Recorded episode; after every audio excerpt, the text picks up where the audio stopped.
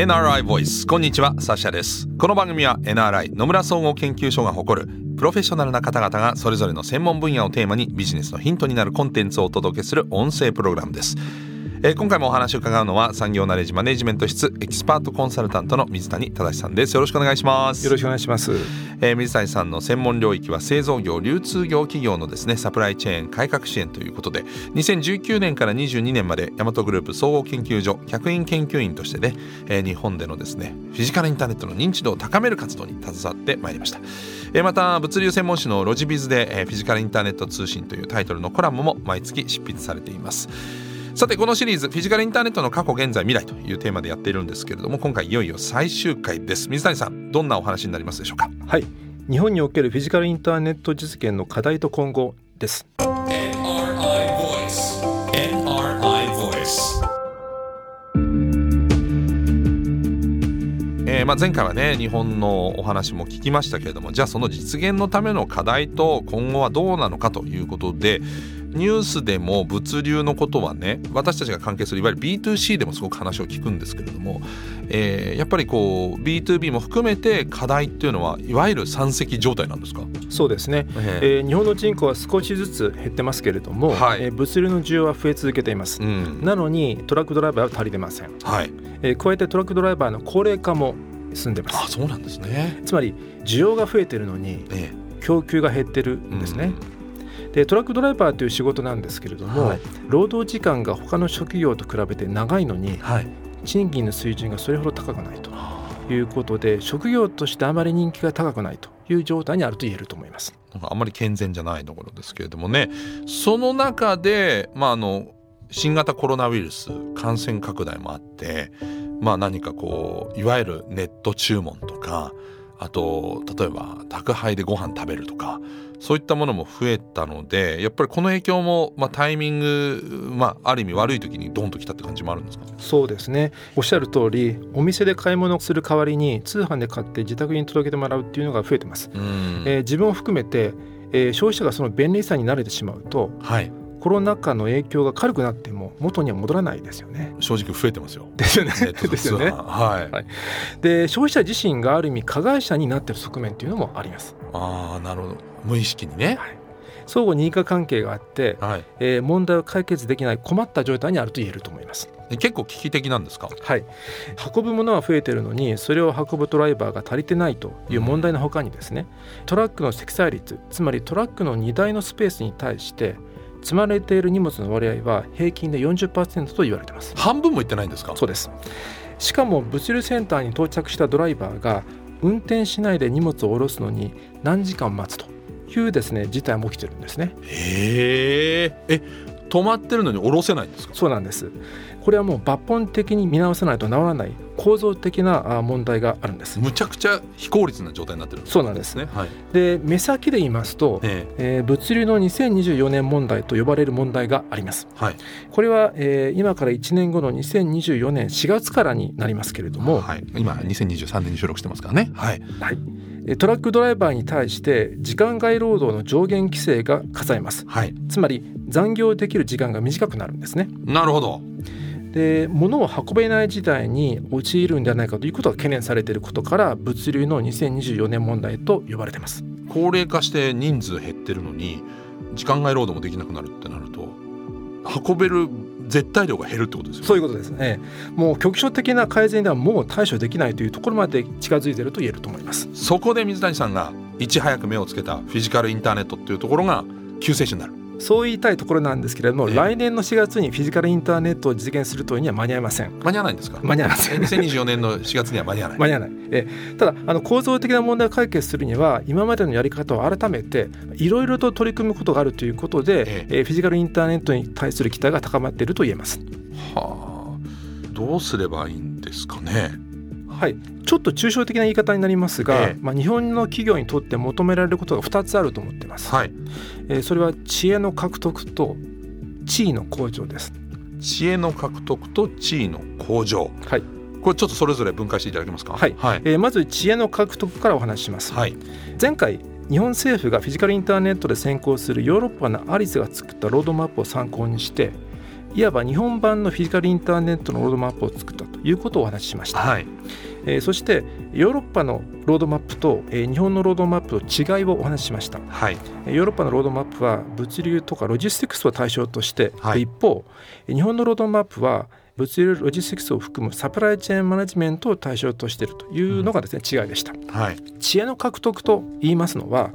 えー、フィジカルインターネットに関わる人は、うん、サプライチェーンマネジメントのことを知らないといけないということなんですね。ね。はいはい、えー、ですが残念ながらえー、サプライチェーンマネジメントのことを体系的に学べる場所が日本の国内にはとても少ないんです。え大学にそういったことを学ぶ学科みたいなのがないってことですか？はい少ないです。もしくは大学院も含めて。少ないです。少ない、アメリカとかはある？あります、えー、日本でサプライチェーンマネジメントを学ぶとなるとですね大学卒業して、えー、就職してから企業での実務を通じて学び始めるという方が多いと思います。社会人になってから学んでるわけです、ね、そうなんです。それじゃ遅い。遅い、うん、で欧米ですとサプライチェーンマネジメントという名前が付いた学部を持つ大学があったりしますが、えー、日本にはないと思うんですね、はいえー、日本にはサプライチェーンマネジメントを教える先生も少ないです。まあ、そうなりますよね、はい、で学生を採用する企業の立場ではサプライチェーンマネジメントを学んだ学生を採用するということはほとんど起きてないというふうに思います。まあ、学んでる人がいないから、ね、はい、はいアメリカのジョージア工科大学の話なんですけれども、えー、サプライチェーンマネジメントを学んだ学生を採用するための企業説明会がですね、大学の中で行われていたりするんですね、はい、つまりサプライチェーンマネジメントのジョブマーケットができているというふうに言えると言えます。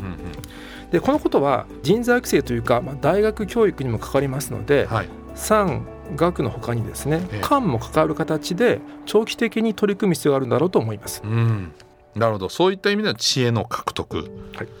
そしてもう一つが地位の向上、はい、これは何でしょう、はい、フィジカルインターネットを取り入れるということは企業において経営者レベルの意思決定に当たると思うんです。はい、となるとその変化を起こそうという人はですね企業の中で発言力や影響力が要求されると思うんですね。うん、決断がいるわけですよね。そうです、うん、でしかしですね日本の企業では、はい、サプライチェーンマネジメントに関わる人の発言力や影響力があまり強くない状況にあると思うんです。その企業の中でサプライチェーンに関わっている人はあまり発言力が高くない。はい、うん、はい。欧米のビジネススクールですとですね、必須科目の一つにオペレーションズマネジメントという科目があります。はい。え欧米ですとそのオペレーションズマネジメントを学んで企業経営に生かすということがごく普通に行われていると思うんです。はい、これに対して日本企業にはですね物流やサプライチェーンにおける意思決定に必要な知識体系であるオペレーションズマネジメントを学んだ人が少ないんですね。そういうことができる経営者が少ない。はい。うん、例えばあの iPhone で有名なアップル。はい。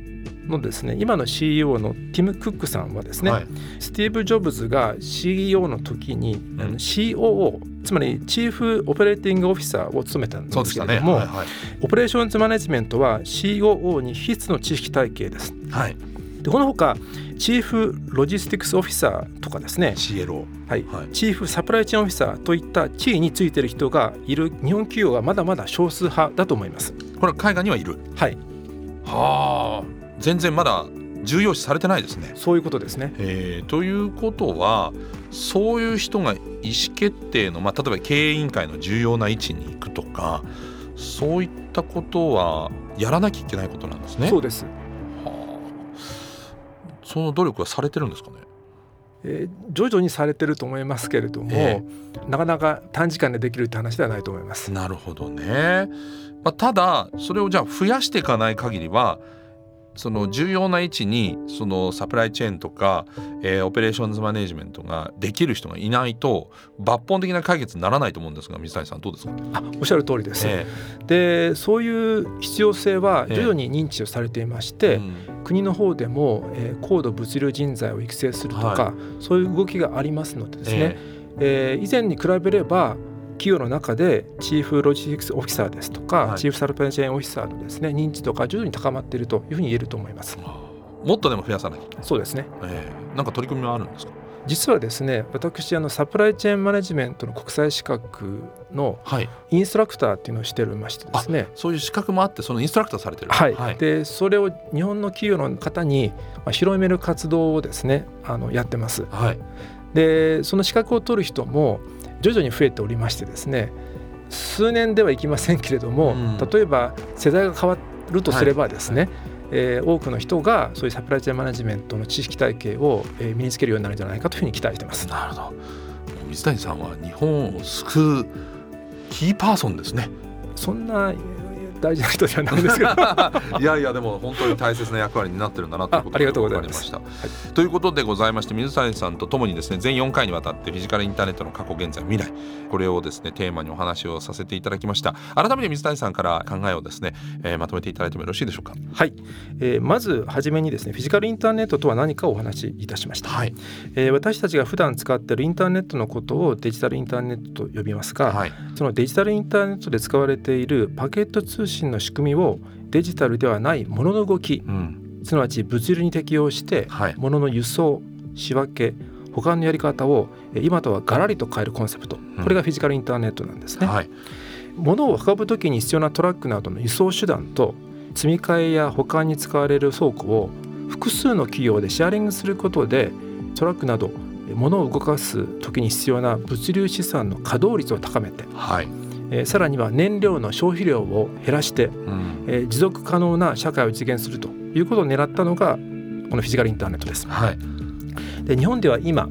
トラックドライバーが不足してますし今後、えー、CO2 の排出量をですね減らさないといけませんので、うん、フィジカルインターネットはそうした状況を打開する有効な手段の一つというふうに考えられています。はい、でこのフィジカルインターネットのコンセプトは欧米の学術研究者の間で生まれました。はい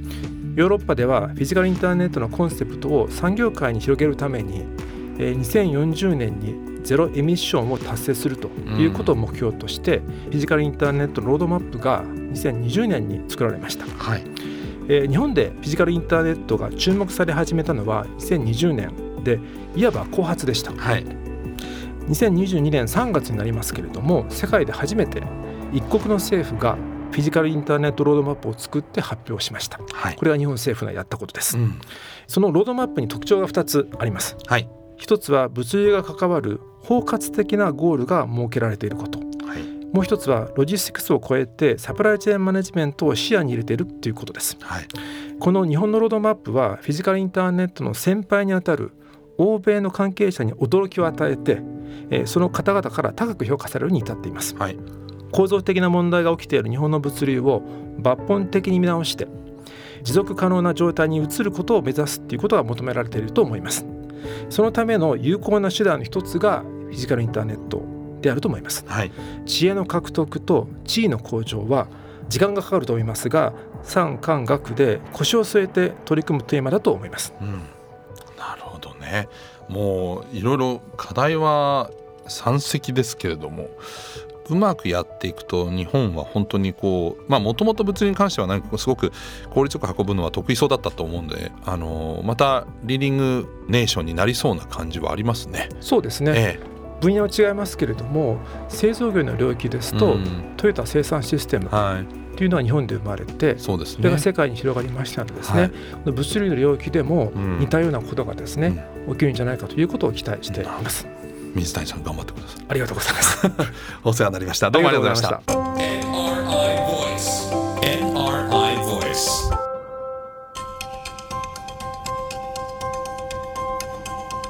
サシャナビゲートでお送りしてまいりました NRI Voice、えー、今回はですねフィジカルインターネット、まあ、言葉の勉強から始まったんですけれどもその重要性そして間近に迫ったですねこの物流のもう危機ですよね。これをあの打開するためのですねまさにまあ非常に重要な、えー、キーワードだということもよく分かりました。荷物をねちょっと注文する時もこれからはこれはフィジカルインターネットを導入しないとまずいんじゃないかというような状況をね想像しながら無駄にあのすぐに注文して届くみたいなことはね少し自重しながらこれは本当に今日必要なのか、えー、そういったところも考えてですねゆっくり便みたいなのがあるといいななんていうふうに思っちゃいましたけれどもまあそんなことを心配しなくてもいい未来がひょっとすると、え、このフィジカルインターネットで生まれるかもしれません応援していきたいです。